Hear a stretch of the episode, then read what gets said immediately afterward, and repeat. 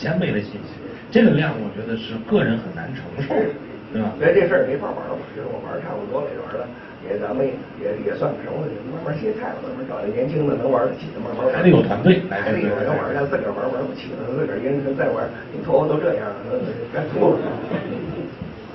我还挺幸运的，当年那清洗过程中我幸存了，一直没取消对他的关注，你知道？啊，这 个老潘什么老潘都是扛不住了。哎，老潘、张鑫什么原来都是我铁粉，我看他妈丫怎么刷这么些？老潘说：“孩子，实在受不了你这打开咱们一早上醒了就是你。”这个这是一段趣闻啊，我觉得这个以后大家注意，时不时他有点什么检测机制的，你们注意啊。这个那除了在微博，你现在还看别的东西吗？看书的时间少得多了，少多了，少多了，所以我很很愿意，时不时的出个国呀，在这个出个差呀。那时候他们上不了微博，看点书啊，还看点那杂。我他妈这个看不以前现在，这今天早上我还说呢，今天叫新浪出了这个十月份的，我就看过一本《声音的商业的常识》，嗯，剩下的什么董桥的，什么什么李国，那我没看呢。我说这事儿。买了一堆书，我每每个月当当买的书，现在基本上百分之九十就翻个皮儿就没空，这是很大的问题。就是你也觉得这是很难的？对，这很难。你在微博上看都是信息，很多的都不是真实，也没更没有分析。时间一长，你就就是很很成很成问题了。你来回来去炒冷饭，把别人吐出来东西嚼进去，根本没完，嚼嚼慢慢的你就下了，有这个问题。这点我觉得也是确实提醒啊，就是其实还是在。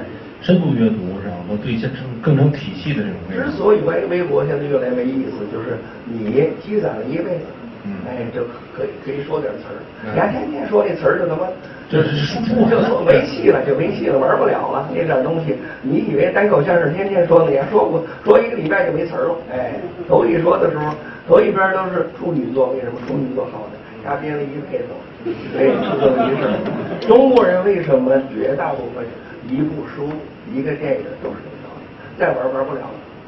哎，绝大部分都不行。这微博上原来有个说法，说每个人都在微博上有，一生中会有五分钟闪耀，闪耀给全世界，对吧？他有的运气不好，那时候当时比如说马老师没看见，他没给转，那就浪费了。但是你要运气好，那时候被转，这个人一下能转几万，觉得很闪耀。所以我丸子文摘不断的要求，凡是转发超过，哎，王菲咱们转发多少给钱啊？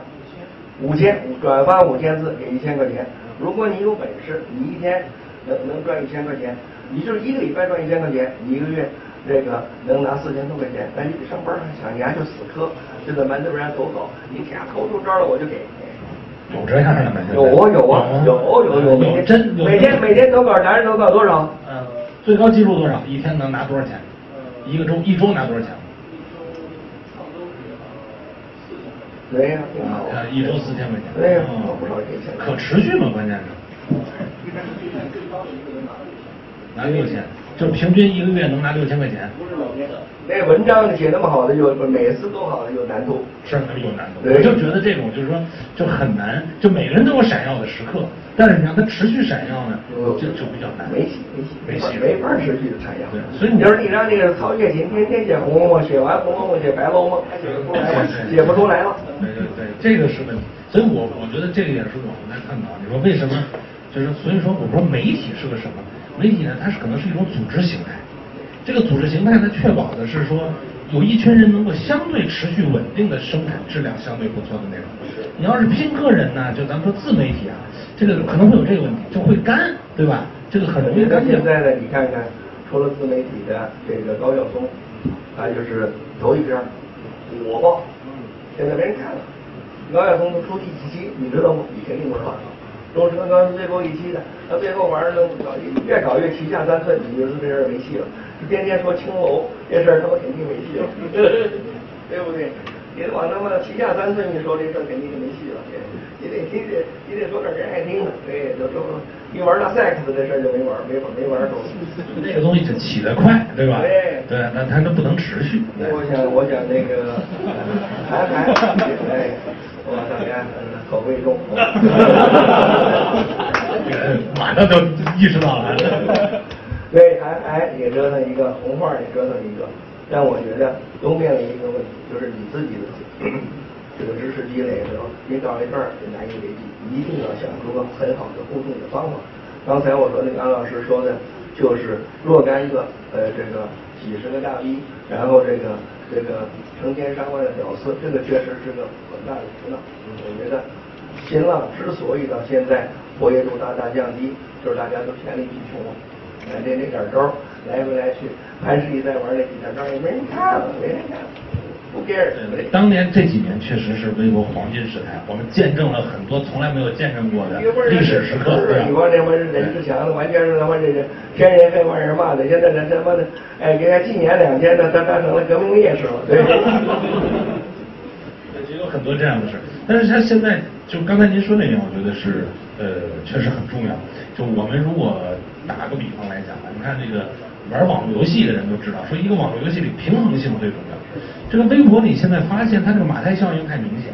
比如说这个，咱们说既得利益者啊，咱我我也大概比如说七万粉丝，我我也把自己算既得利益者，进的比较早，对吧？还有一些，毕竟咱俩还互相关注，我有这么一大 V 看着，我绝对算既得利益。但是你新来的人怎么去进入这个圈子，形成一个关注的循环和网络结构？他们也有通道能够上去，因为毕竟不是所有人都像您似的，天天在看啊，就是有谁的好东西我给转，就是你最后发现这个里边不平衡了。这个社会里边，就是新进来的人永远干不过老人儿，那这反而就没意思了。这可能是他的一个。关键你看，我前些日子出了一个思想聚焦一孩子，他一下子就冲到全国前十名影响力了。哎，我觉得还是有机会。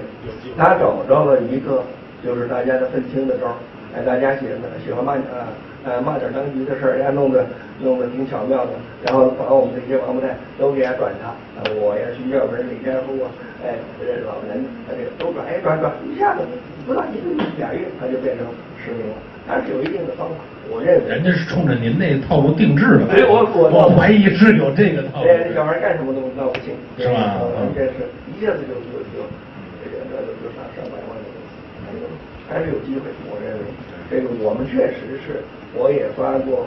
这个各种的悬赏广告，各种的支持的，能发明认为你身边的好的支持的，我们给你参加粉丝宴吃，都都没有效果，都没有效果。我觉得这个一定是自己学艺不精，没找出，没发掘出更多的人才。这里头中国怎么那么多有聪明的人，一定有招儿的，对，还是有，就是自己傻逼不会。我其实这里面也是说你，所以为什么现在各种媒体形态里有它存在的价值？你比如说像艾范儿他们自己有一个团队，比较相对比较这个热爱和比较专的这些人，就是你发现他都要有一个核心的骨架。就这种骨架，咱们这个其实艾范儿他当时说的那个三点零的概念，我是能理解。他其实二点零加编辑精神，然后你再有一堆编辑的东西在里面做你的脊椎骨。然后再去扩展你外围的二点零的东西，这种东西可能混起来就变得更好，啊。但是这件事确实是在这个时代想运作起来并不容易，对，并不容易。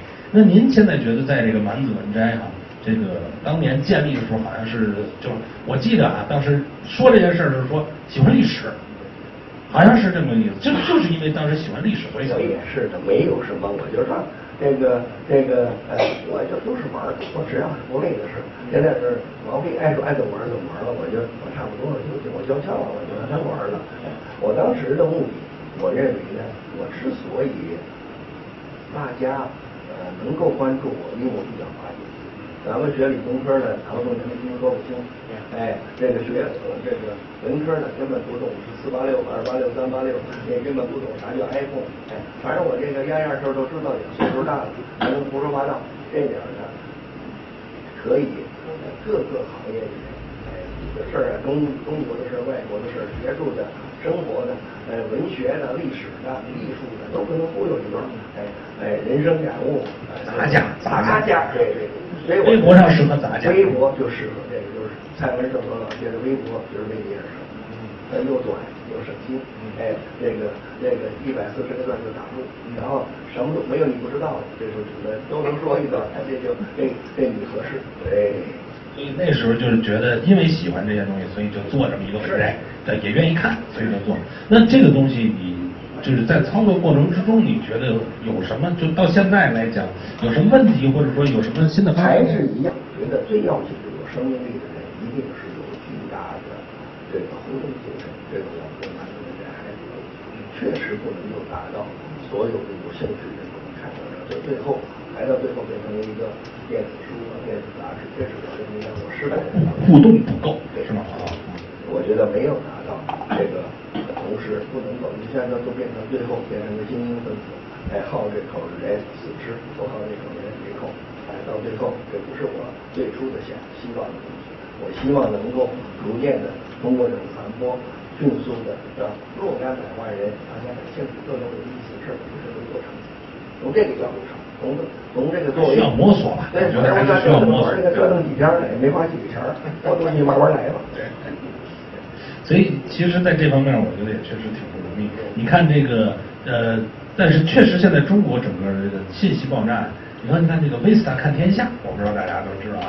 说这几年涨得最快就是它，其实它成本很低，就各地儿摘一些文章，编一编，弄过来，非常适合今天的快餐。哎，就是这种，非常适合。哎，飞机上坐着看一看啊，高铁上看一看呀，哎，反正拿不透。它就是一个呃，现在是高端的读者，哎，就是这就这么一事儿。就发现好像说这个大家的这个现在接受那种所谓深入东西的这个成本越来越高了，就是看这种方式。但是在这里面其实也存在一个问题，就是就是包括像这个丸子文摘，就是他们也是说，哎，那我也想弄一个，假定就是说我想弄一叫张鹏文摘，这个理论上啊，它摆的都是文摘形式，但是这最后你发现，就您有没有想过，就是说丸子文摘起来，现在还有不少的用户在看，有多少是因为这个，比如说这个蛮子，有多少人是因为文摘，这俩。您您有过想？在座的咱们有这个看呃看过《蛮子文摘》的吗？举手举手举手，坚定的举一下。啊，还是有一半的啊。每天看的举手。完了完了完了。行，那还行，那那边还有几个坚定分子啊。对。我们失败呀！别别别别别，一会儿这个我觉得这个这个人群可能不一定完全覆盖。对，我们这个这样的人群我们都混不进去，别的人群混不进去。对，我觉得这个呃，像刚才这个安老师所说的，我认为呢，中国的自媒体的道路还很长。嗯。哎，当然了，一方面是怎么能够解决三色水平，一方面是怎么能够众口同调的，哎，怎么能够打进圈子？我个人认为，如果你是个人很想表达的话，最好的就是。在这相山里，哎，大家好有共同的兴趣，比如说我热爱古典音乐，还有哥们儿就是特别喜欢这个足球，哎，或者是我特别喜欢跑马，哎，跟这个圈儿的深度交流，我觉得你是有很好的机会。作为一个宝马的专家，你可以在这里头这个有很高的招哎，或者说我就对，我就是对诺贝尔奖，我就了解莫扎特、桑塔纳的这些说的，这这我觉得都是有机会。你可以很容易的找到你这个这个呃跟你共同兴趣的，这是我的最大优势。还要专注，然后专注以后找到你的圈子，对，是一个微博中创造了一个很好的机会，就让每个平常人在你圈子里很迅速的一个因为大家物以类聚，人以群分，只要有共同的爱好，很迅速。我们也也投过这样的公司，我们将来就是通过你微博上的属性，很迅速的。找到不是完整文件，而是给你的章程文件。我认为你今天感兴趣的直接可以，我听过，然后你就，哎，有的喜欢，哪个不喜欢的这是呢？我经过一个月之后，我不断点击，最后你就不用找报纸，所有的报纸明宣完订完文件的时候，我就每天，凡是你可能喜欢的，哎，哥们儿，我喜欢这个这个体育的，我只我只喜欢玩标枪，只有只是有，别的就没有。我我，我喜欢的旅游，我只喜欢马尔代夫，我把马尔代夫所有上的事儿都不说。别人有什么新的景色，我都我把我能够，我认为通过社交媒体究，也能细化到把你的趣味、吃、喝、读都给你弄了，然后我每天发送跟你有关的。我如果我们做得好的话，是全世界，包括推特，哎，包括 Facebook，如果能做成这个，这是老铁。每天的内给每个人定制的定制的，我们是我觉得这个实际上是讲到新媒体的本质，对，本质是在这个这事难的，这事难啊，对，所以这个。